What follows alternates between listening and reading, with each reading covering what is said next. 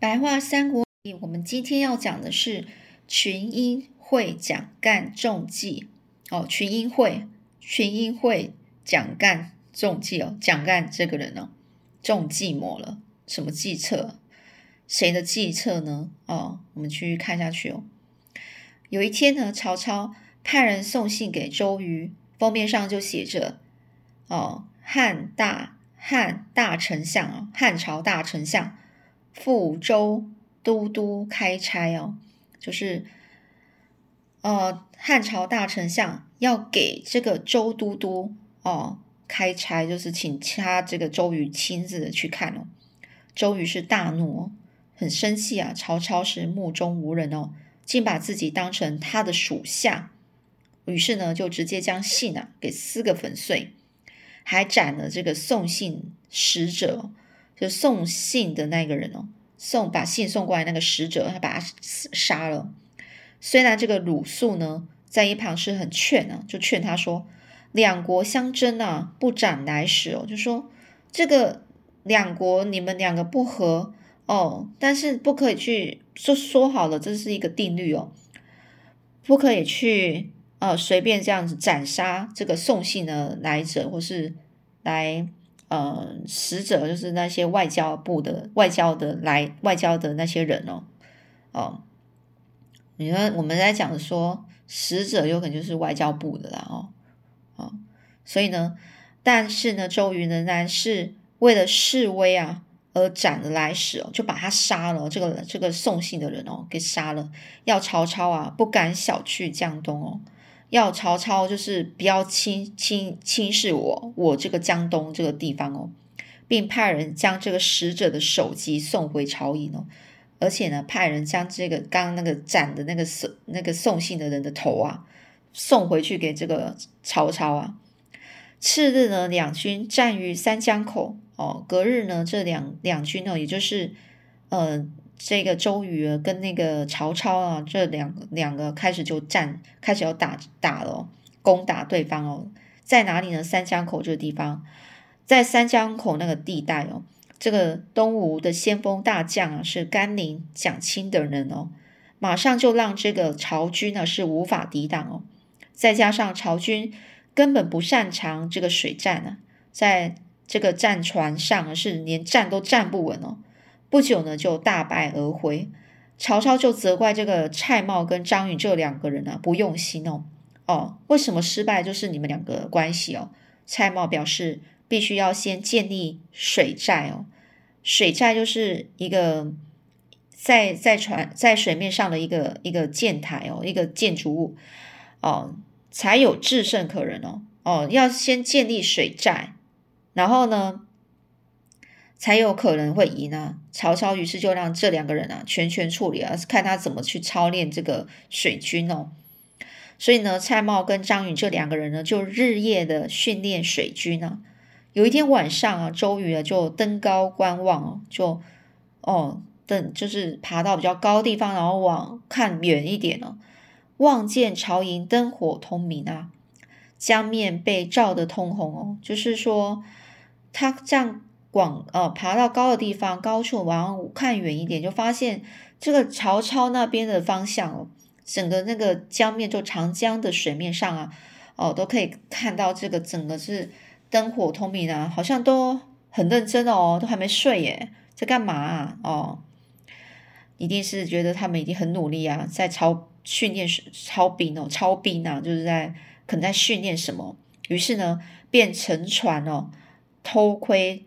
偷窥那个就是对方敌营的水寨的动静呢，这周瑜看的就很吃惊哦。问明左右才知道是熟悉水战的蔡瑁跟张允这两个人在训练水军哦，在帮这个曹操训练水军哦，水军哦。那心中呢就在想，哎呀，那我一定要想一想一些方法设计啊，去除这两个人哦，之后才有破巢的可能哦。也就是说，我要设计。杀掉这一个这两个人蔡瑁跟张允哦哦，这样子是不是就没有人帮他们训练水军啦？哦，所以之后呢就有可能赢曹操啦。哦，正思量间，忽有风吹草动，便速速离去哦。哦，正在想的时候，忽然之间呢，好像有什么小小动静哦，就赶快离开那那一个地方哦。曹操呢，才被周瑜挫了锐气哦，挫了锐气，就说：“哎，周瑜啊，是打这个曹操，曹操真的是失败哦。然后他整个是挫了锐气，就没那么尖锐了嘛，就开始就有点沮丧哦。如今呢，又被他窥见这水寨哦，实在是无法一笑置之哦。”无法一笑置之，就没办法，呃，不理会这件事情啊，哦哦，这个这个一笑置之的意思在讲说事情呢就不值得理会啊，但是呢，他实在是没办法不理会，也就是他非常看重，哦，会很看重这件事，于是他气愤的说，要想个办法，不能让周瑜如此嚣张哦。这曹操话都还没说完呢，这忽然有一个人哦，叫毛遂自荐哦。哦，毛遂自荐之前我们有讲过这个成语的来源哦。哦，毛遂这个人呢，哦，自己推荐自己啊，也就自告奋勇啊，自我推荐啊，哦，来担任这个重要的任务哦。这个人呐，就说啊，我自幼和周瑜同窗，相信靠我的舌灿莲花，一定能游说周瑜降服丞相啊。也是什么意思呢？我从小跟周瑜啊，就是同窗同学啦。相信啊，靠我的我舌灿莲花，我舌头那么会讲话哦，就说我那么会讲话，一定能够说服周瑜啊去投降您呐。哦，曹操看着说话的人啊，原来是蒋干哦。蒋干这个人啊，就就是呃，就是当初呢，这个周瑜的他认识周瑜嘛，就是他自己的。小同学啊，这样子。然后呢，这曹操就说啊，就问他问这个蒋干说：“你和周瑜的交情很好吗？”哦，那蒋干呢是信心满满的，就保证说啊：“丞相放心，我这次到江左，必必能完成使命啊。江左也做长江下游哦，以东哦，哦，江左左边嘛。”哦，下游，哦，比较呃东边的地方，江江东嘛，哦，并表明呢，只需要带一个书童和两名船夫帮忙驾船，哦，其余都不用啦，哦，于是呢，曹操呢满心欢喜的就命令人啊准备酒为这个蒋干送行哦，蒋干呢是驾的船啊。蒋干蒋干这个人驾的船啊，靠近了周瑜的营寨营寨时哦，营寨哦，就是那些那些军官啊、将军、士兵啊待的地方哦，就命人呢传报说，都督的老朋友来访哦，就命令人去告诉周瑜说，是是都督的老朋友要来去拜访他的意思啊。当时周瑜啊，正和这个。众将领在商议抗曹之际啊，一听说蒋干来访，笑着和和这个众将领说啊：“说客来了哦，说客不是睡觉的睡哦，是说服人的说哦，哦，就是用言语劝，用言言语用说的去劝别人啊，然后劝诱别人的人哦，哦。”就是用言语去劝告别人哦，引诱别人上当哦，或是说服别人的人啊，就说客哦。那决定呢，就将计就计。周瑜就想说啊，这说客来，那干脆就将计就计啦。将计就计就是什么意思呢？就是利用哦，因为因为他知道蒋干他的来的目的嘛，就是为了要说服他，那干脆就利用他的计策，反过来对付他哦。就是将计就计，利用对方的计策来对付对方啊。那这个呃，周瑜呢就决定这样子哦，并把计划告诉了众将领，要大家听命行事啊。哦，跟他跟大家讲完哦，合作啊啊，到等一下要怎么做这样子。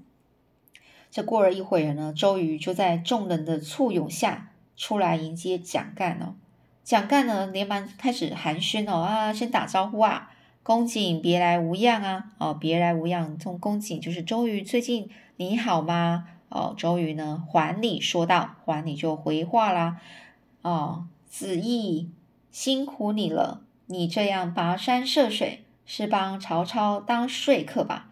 哦，子义也就是蒋干，字子义，就蒋子义啦。哦，所以讲蒋干这个人，他字子义，当然是很好的人啊，是啊，讲他的呃名字字啊字哦，才会讲他的字，所以子义。”啊，辛苦你了！你这样跋山涉水，哦，跋山涉水就在讲说，你这样翻山越岭的过来这里呀，哦，路途非常艰辛呐，哦，所以我们说跋山涉水，哦，翻越山岭，渡过河水，哦，的意思啊，就是形容很辛苦啊，这样子过来啊，你是要帮曹操当说客吗？就是是帮曹操讲话，是要我干嘛啊？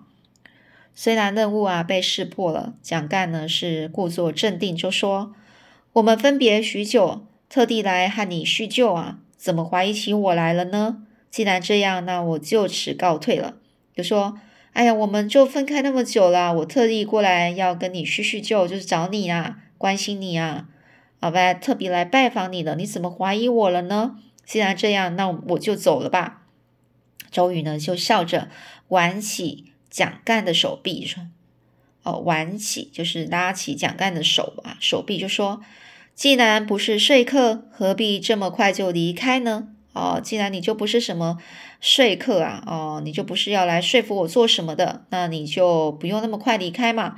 于是呢，就跟蒋跟这个蒋干介绍啊，介绍那个他周围的那些众将领呢，互相认识啊，还解下佩剑交给太史太史慈哦。”太史慈这个人呢说：“我自领军以来，滴酒不沾。但子义是我的同窗好友，虽从江北来，却不是曹操的说客，彼此没什么好疑忌的。所以大家今日可以开怀畅饮。不过今日宴饮，如果谁谈起曹操和东吴的军旅之事，太史慈太史慈就斩了他吧。也就这个人呢，交这个我周瑜就。”拿下他的剑啊，交给了这个这太史慈这个人啊，就说周瑜就自己说了，我从自开始带兵过来哦，我都没有喝什么酒，我都完全不喝酒哦，滴酒不沾哦，是完全没喝酒。但是我的好朋友啊，我就是老朋友啊，蒋干哦，就是子义哦，是我的好友嘛，就同窗好友。虽然是从江北过来，是从曹操那边过来的，但是他不是曹操的人哦，他，所以我们也没什么需要。怀疑猜忌他的，我们今天就干脆喝个痛快啊！但是我们在在这个庆祝呃宴饮的时候，就是在大喝大吃的时候，大吃大喝的时候呢，我们不不可以去谈到有关于曹操或是什么东吴的那些呃军有关于就是军事的一些事情哦。如果有人提了，那。你就太史慈，你就把他斩了吧，就杀了他吧。就听周瑜这么说啊，蒋干啊，虽然身处这个过呃觥筹哦，这个觥筹交错的场合哦，却坐坐立难安啊，但是也只能装作若无其事啊，不敢多说。也说干蒋干呢，虽然是身处于在这种嗯非常欢乐啊，大家这边喝酒的这种一个情景的一个场合啊，但是呢。却是坐立难安哦，就是有点不自在，很不自在，而且非常紧张哦，有点不安呢。而且呢，但是呢，他也只能够装装作是好像没有那回事哦，若无其事啊，也就不敢多说什么了。而后呢，周瑜呢喝到半醉的时候呢，忽然是拉着这个蒋干呢走出营帐，说：“你看看我的士兵是不是个个雄壮威武呢？”哦，就拉着这个蒋干给出来给给他看看这个他的士兵哦。这蒋干呢是胆战心惊的说啊，就有点害怕，小心翼翼啊。确实个个都虎背熊腰的。接着周瑜又领就带着这个蒋干啊去看这个堆积如山的粮草啊，就那些食物准备给士兵的食物。我的粮草准备的还算足够吧？蒋干就说。兵精粮足，果真名不虚传啊！也说你的兵啊非常精锐哦，而且粮食也充足啊，果然真的就像听闻的听到的一样哦。周瑜呢是假装喝醉，就大笑着说：“想当初我们同窗时，何尝想过会有今天这种际遇呢？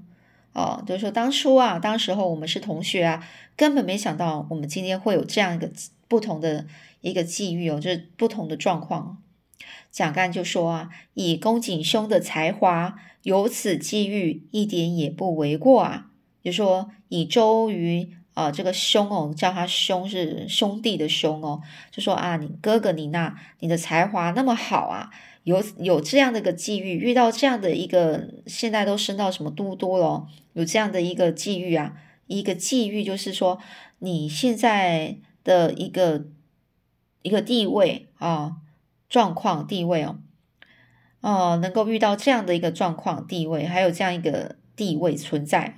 真的不算是什么过分的事啦，一点也不为过啦。周瑜呢，就拉起蒋干的手，就说：“这都是因为我碰到了明君呐。我想，即使是苏秦、张仪在身哦，口若悬河的劝我降服曹操，也不可能改变我的心意呀。”就说周瑜就拉起蒋干的手，就这样说：“是因为，我碰到了一个很很开明的君主哦。”哦，所以我才有这样的一个机遇啊！我有这样的一个地位哦，是因为我有一个很英明的呃国君哦。我想，就算是舒淇啊、张仪啊这些呃很会讲话的这两个人啊在身哦，也就是说，苏秦跟张仪当时候就是呃那个战国时代这两个人哦已经死了嘛哦，所以呢，他说再生哦，再生就是还活着的话，口若悬河的。口若悬河，我们口若悬河就讲说这个人很会说话，他讲的话呢就很像是倾泻哦，就河水这样子往下一直流流流流流下来的水，河水一样啊，是滔滔不绝哦。也就是说，讲话就就一直在那边很会讲啊，一直叽呱一直讲哦，口若悬河的，一直一直说服我，劝我去投降曹操，也不可能的。哦，不可能改变我的心心意哦，就是我坚定的心呢。说着，蒋干呢是面如土色啊，哦，面如土色，就讲说这个脸色看起来是灰灰黄黄的，就有点受到很大的惊吓，有点意外了，所以呢，他也就无言以对啦。哦，根本就想到说，哎呀，根本没办法去说服，不肯说服什么周瑜任何一件事了。是，特别是讲到这个，呃，什么投降曹操啦，或者是让他去呃当曹操底下的将军呐，哦，甚至现在连提到这件事都不能提哦。不久呢，周瑜又拉着这个蒋干啊走回营帐，营帐饮酒，并指着在座的将领呢就说。这些人都是我江东的英雄豪杰，今天这场聚会可说是群英会啊！哦，都是一些很英明的哦，就是很呃英雄豪杰嘛，就是一个非常好的一个很厉害的人啊，聚集在一起哦。这一直喝到深夜，蒋干呢推说自己已不胜酒力，哦，周瑜才让人将酒席撤走。又假装酩酊大醉，要蒋干一起同床共寝。哦，一直就这样喝酒，喝的请喝到深夜哦，都已经很晚了。蒋干就说自己真的是没办法喝了，不胜酒力哦，没办法再喝下去了。这周瑜呢，才让人啊将这个酒席给撤走，撤走就整理一下，左这酒啊就撤走，就拿走了。然后呢，同时呢，周瑜又假装自己酩酊大醉，就整个喝醉了哦。要蒋干呢一起啊，哎，我们就一起睡吧。就看着这个鼾声如雷的周瑜呢，蒋干却是忐忑不安哦。忐忑不安啊，在讲什么呢？就是自己啊，呃，那个人哦，心神呢不定哦，非常的担心哦，不知道该怎么办，哪里睡得着啊？哦，因为他的目的啊、任务啊都没有达成嘛，于是呢，就趁着这个烛火还亮着的时候，蒋干啊靠看到这个周瑜桌上整个堆满的公文，于是就起就起身哦，起床去偷看。东瞧西瞧下，看到一封上面写着“蔡瑁、张允景封景封的信函哦，连忙就打开来看，内容竟然是蔡瑁、张允勾结周瑜的证据哦。也就是上面呢是看到一封信啊，哦，这边讲到景封严谨哦，一个言字哦，一个景哦，哦，景封哦，封一封信的封哦。我们在讲寄件人呐，哦，也就是说这一个这一封信啊，是由这个张茂哦蔡瑁张允呢哦所寄过来的信哦。比如寄件人就会写寄件人是谁谁哦，例如说蔡瑁、张允、景丰哦，哦，就是由谁寄过来的意思啊。那收信人下面就会讲收呃，比如说呃周瑜亲启啊，就讲这个收信人再加亲启两个字哦。那寄件人就会讲写寄件人景丰哦哦，就说我是谁寄的呢？就是蔡瑁、张允所寄的信啊。